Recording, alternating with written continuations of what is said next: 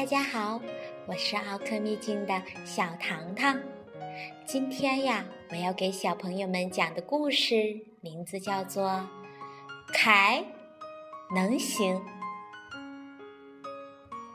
小糖糖呀，要先给小朋友们介绍一位新朋友，他的名字叫做凯。我们先来认识一下他吧。你看呀。他身上穿着扣错纽扣的衣服，脚上的两只袜子颜色都不一样，鞋带呢，一个系着，一个松着，全身上下呀伤痕累累，就连手里面牵着的小熊也满头是包。我们再仔细看看他的表情吧。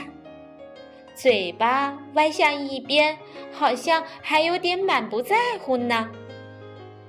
我们不禁要问：“嘿，凯，你干什么去了呀？怎么把自己弄成这个样子了呀？” 哈哈，小朋友们，我们不要着急，现在我们就一起去看看凯的生活吧。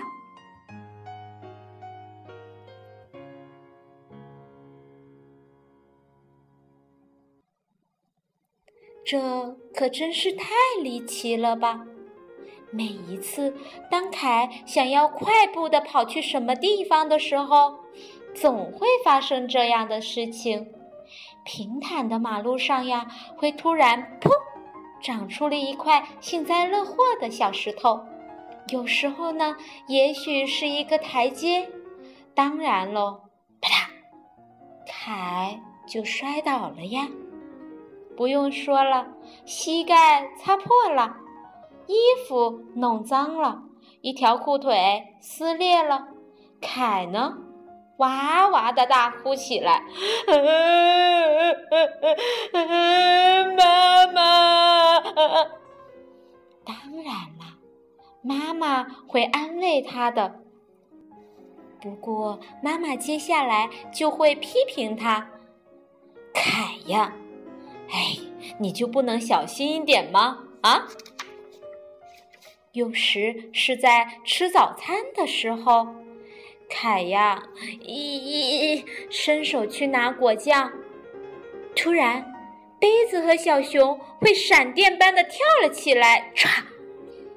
当然了，杯子里的东西洒到了小熊的身上，果酱呢也洒到了地板上了。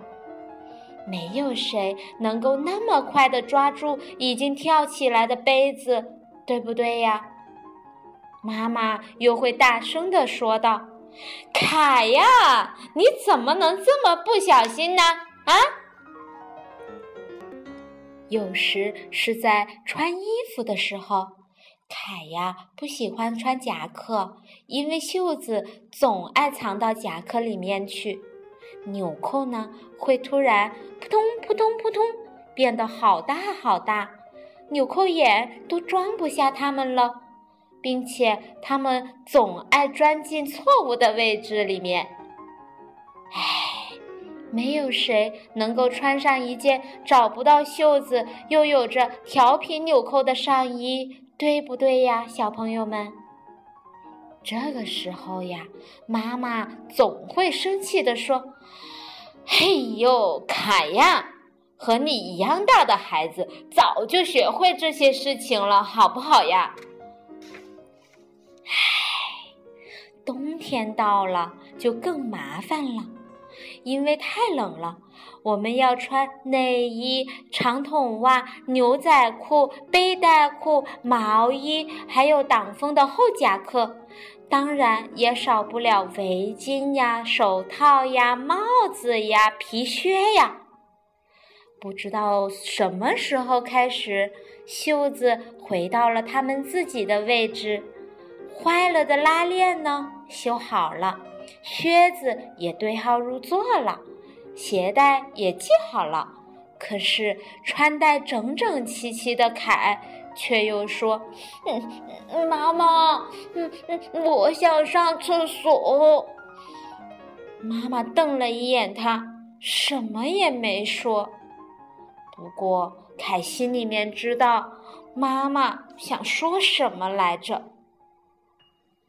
有时候呀，是跟书有关系的事情。凯呀，非常喜欢图画书，他觉得它们比玩具还可爱。凯喜欢自己翻书看，小心翼翼的翻哦。可是读到故事中间的时候，书好像突然要唰跑掉了，凯就用力的抓了一下，结果呢，一页书就被撕破了呀。这个时候，妈妈总会对爸爸说：“哎呀，凯这个孩子。”真让我操心呐，爸爸，怎么我们的凯就这么笨呢？啊，凯呀，坐在自己的房间里面，他的额头不知道什么时候起了一个大包，可能是因为刚才不小心碰到了桌子角吧。突然，嗖，一只大猫。窜了进来，他看见凯就问：“喵，凯，你有什么烦恼吗？”凯说：“哎，我不知道哎，我太笨了，我老是做错事情，妈妈都说我很烦人。嗯，我的头好痛啊。其实呀。”凯不知道，他是一个聪明的孩子。你看，在操场上，莎拉一直等着凯。他看起来好像很生气的样子。他说：“凯，你知道吗？格里高居然对我说，女孩子都是笨蛋。格里高怎么能这么说话呢？”这个时候，格里高正好从滑梯上滑下来，凯就冲着他说：“格里高是没头脑的大傻瓜，没礼貌。”莎拉高兴了：“凯，你太棒了，我不会忘记的。”大花猫说：“哟，喵，你吵嘴的时候还挺聪明的嘛，啊？”还有呢，在秋千旁边，有人呐，差点就踩到毛毛虫了。凯呀，看见了，马上把毛毛虫放到了一片树叶上面，然后把它放到了公园里的灌木丛上。大花猫又说：“你救毛毛虫的时候挺聪明的呀，喵。”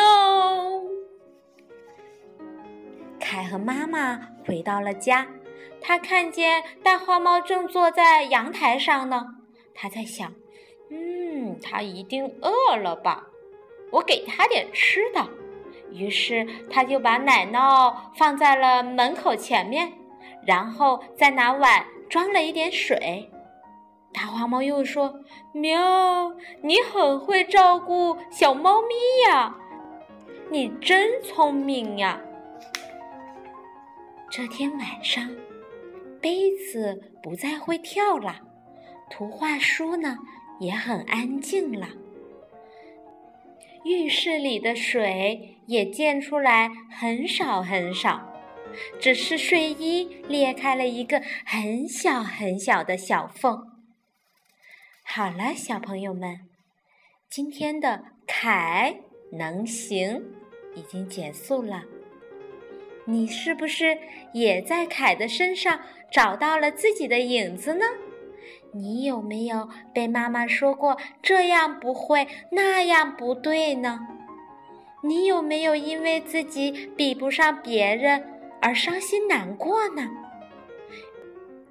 如果有的话，请你对自己说：“我就是我，独一无二的我，我相信我能行。”好了，在这个小故事里面，小糖糖喜欢活泼健康、生气勃勃的凯，也喜欢那只时刻发现凯优点的大花猫。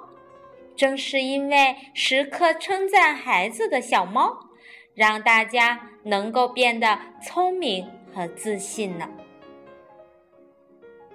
小朋友们，小糖糖要跟大家说晚安呢，我们下周一再会。